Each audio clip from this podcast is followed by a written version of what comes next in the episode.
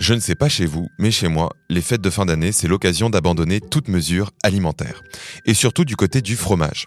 Alors dès mon arrivée, on m'a confié la mission de composer le plateau de fromage. J'y suis allé avec Cécilia, la copine de mon frère, qui elle est anglaise et ne partage pas notre gloutonnerie pour les fromages français. Je ne savais pas à quel point ma mission allait être compliquée. Ouais, je t'imagine bien devant le rayon, expliquant en anglais qu'il faut pas se laisser intimider par l'odeur du maroilles. Alors exactement, le problème c'est qu'elle avait un argument de poids, une application dénommée Open Food Facts. Et je te jure que c'est difficile de faire face à une personne remontée contre le maroilles, surtout quand elle brandit un Nutri-Score de E et un Eco-Score de D. Et je peux te dire que c'est pas pour excellent ou délicieux. Oui, sur une échelle de A à E, c'est pas ce qu'on appelle une bonne note. Alors, 1 pour les Anglais et 0 pour les ch'tis. Vous avez mangé de la sauce à la menthe? Alors non, non, non, les traditions familiales ont prévalu, mais j'avoue qu'une fois à table, j'ai modéré mes passions. Je te rassure, tu n'es pas le seul à voir tes habitudes alimentaires changer. Un sondage IFOP datant de 2019 affirme que 25% des consommateurs français utilisent une application de notation en faisant leurs courses.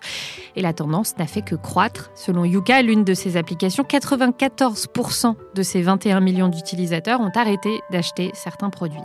Ce qui nous amène à la question du jour, comment la diffusion des données alimentaires et les applications transforment-elles notre alimentation? Orange vous présente le mémo. Bonjour Marine. Bonjour Germain. Ami du fromage, intolérant au lactose, angoissé des goûts de synthèse, défenseur des nitrites et toutes celles et ceux que j'oublie, bonjour. Soyez les bienvenus dans le Mémo, le podcast qui décrypte pour vous l'actualité du numérique à travers les médias. L'émergence d'applications telles que Yuka et Open Food Facts a conduit à une plus grande transparence dans le secteur de l'alimentation. Mais comment ces données sont-elles collectées et restituées? Comment transforme-t-elle notre alimentation et pour quelles conséquences? Marine, je sais qu'en France, on est très porté sur le contenu de nos assiettes, mais je suppose que ce n'est pas la seule raison de la prolifération de ces bases de données et de ces applications. Oui, une étude réalisée par le think tank Terra Nova revient justement sur ce phénomène qui, il faut le dire, est très européen, sinon très français. Cette envie de lever le voile sur les composantes de l'alimentation repose en France sur l'apparition de nouveaux besoins chez les consommateurs, l'envie de mieux manger pour améliorer sa santé, l'écologie, la défiance face à la démultiplication de crises alimentaires, etc. Oui, on peut penser à la vache folle ou encore aux lasagnes pur bœuf au cheval. Oui, des scandales qui se traduisent dans les actes de consommation. Selon une étude de l'Union européenne de 2019, citée dans l'étude de Terra Nova, 66% des Européens interrogés ont apporté des changements à leur consommation après avoir lu ou entendu des informations liées à un risque alimentaire. Et c'est sur ce terreau que les applications permettant de connaître la composition des produits que l'on achète ont pris racine. Mais Marine, j'imagine que pour un producteur de fromage, c'est difficile de passer de fleurons de la culture française et des terroirs à produits quasi dangereux pour la santé. En effet, on peut prendre pour exemple l'application du Nutri-Score au fromage dès 2022. Un article de West France rapporte la réaction de David Duren, président du syndicat des producteurs fabricants du maroilles. C'est une hérésie. Alors commençons simplement. Nutri-Score, qu'est-ce que c'est? Comment on le calcule? Alors c'est une note qui classe les produits de A à E, du vert au rouge. On l'a vu fleurir sur les produits depuis qu'il a été adopté en France par arrêté ministériel en 2017. Il est facultatif, mais de nombreuses marques l'adoptent. Il est calculé selon une évaluation qui inclut la teneur en nutriments et aliments à favoriser et la teneur en nutriments à limiter. Plus un produit est gras et plus son score diminue, par exemple. Mais attends, Germain, où intervient le numérique dans tout ça? Eh bien, s'il n'est pas affiché par l'industriel, ce sont les acteurs comme Open Food Facts qui se chargent de rendre la notation des produits accessible. C'est ce qu'on peut lire dans un article du Monde. Si le Nutri-Score est une initiative portée par la puissance publique, on pourrait dire qu'Open Food Fact est un pur produit d'Internet. C'est une base de données nutritionnelle née en France, fondée par Stéphane Gigandet, qui a créé auparavant un portail de blogging culinaire. Sa nouvelle plateforme contient plus de 700 000 produits dans plus de 180 pays. Pour fonctionner, elle repose sur la contribution de près de 16 000 personnes qui renseignent les ingrédients et les valeurs nutritionnelles d'un produit à partir de ce qui est écrit sur les étiquettes. À partir de là, le score est calculé automatiquement par l'application. Ouais, une sorte de Wikipédia de l'alimentation.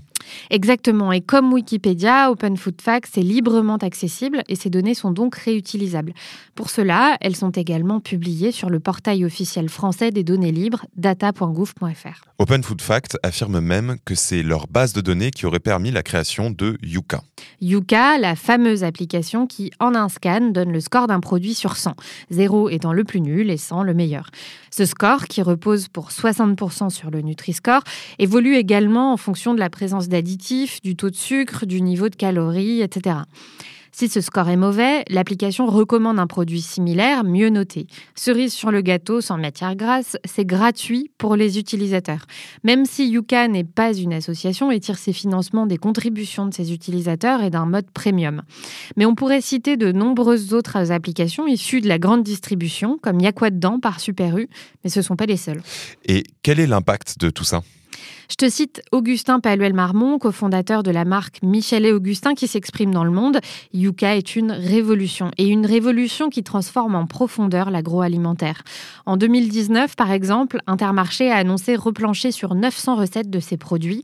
Objectif, obtenir un Nutri-Score A, B ou C et une note Yuka supérieure à 50.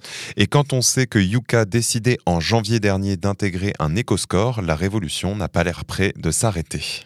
En effet, depuis 2021, l'application de notation intègre ce nouvel indicateur qui tente de témoigner de l'impact environnemental des aliments. C'est une réponse à l'intérêt des utilisateurs et à l'une des propositions de la Convention citoyenne pour le climat. J'imagine que tout n'est pas si rose, surtout dans une industrie qui a souvent brillé par son manque de bonne foi. Alors, le sujet est bien évidemment plus complexe. Pour commencer, les industriels dénoncent la solidité des données qui peuvent changer selon les applications. Un article du Figaro donne l'exemple d'un jambon noté A sur une première application, B sur une deuxième, voire C sur un troisième site d'e-commerce. Faire face à ce problème, c'est ce que propose la société Numalim. Elle est issue d'une initiative lancée en 2018 par l'ANIA, le syndicat des industriels de l'agroalimentaire.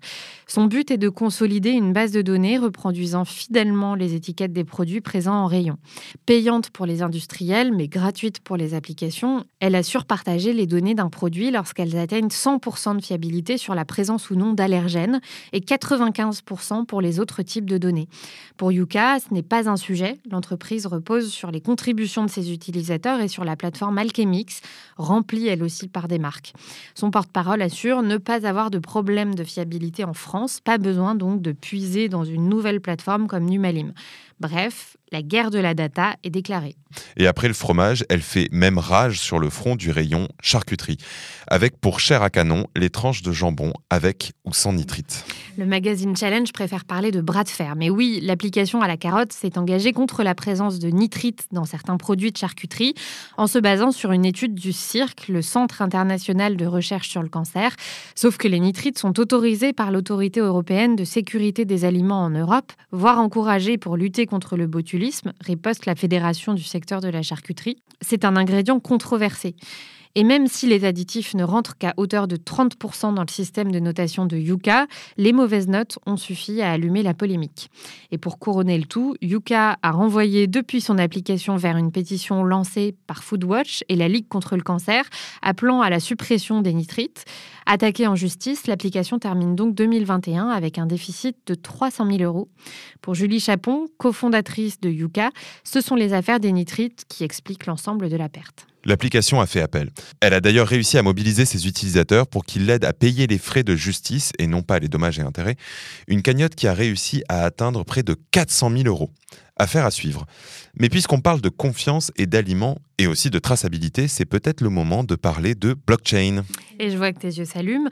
On ne parlera pas de spéculation ni de crypto-monnaie, mais en effet, on peut lire dans le journal La Tribune que la grande distribution, et notamment Walmart aux États-Unis et Carrefour, se lance dans l'utilisation de la blockchain grâce à son fonctionnement qui garde en mémoire toutes les transactions réalisées dans les processus de la chaîne d'approvisionnement. Elle permet d'offrir aux consommateurs un suivi et une visibilité en temps réel. Tout ça en scannant un simple QR code présent dans ma future boîte d'œufs. La blockchain alimentaire, pour reprendre la terminologie proposée par Carrefour semble être une technologie prometteuse pour la confiance et la traçabilité. Même si l'auteur de l'article précise que le plus grand défi pour l'expansion des cas d'usage de la blockchain reste aujourd'hui sa complexité technique et on pourrait ajouter son coût. Merci beaucoup Marine et merci à vous de nous avoir écoutés. Les articles ayant servi à la rédaction de cet épisode sont disponibles dans la description. Si vous aimez le mémo, n'hésitez pas à nous le dire dans les commentaires ou juste à vous abonner sur votre plateforme de podcast préférée. À la semaine prochaine pour un nouveau numéro du mémo. C'était Le Mémo, un podcast orange.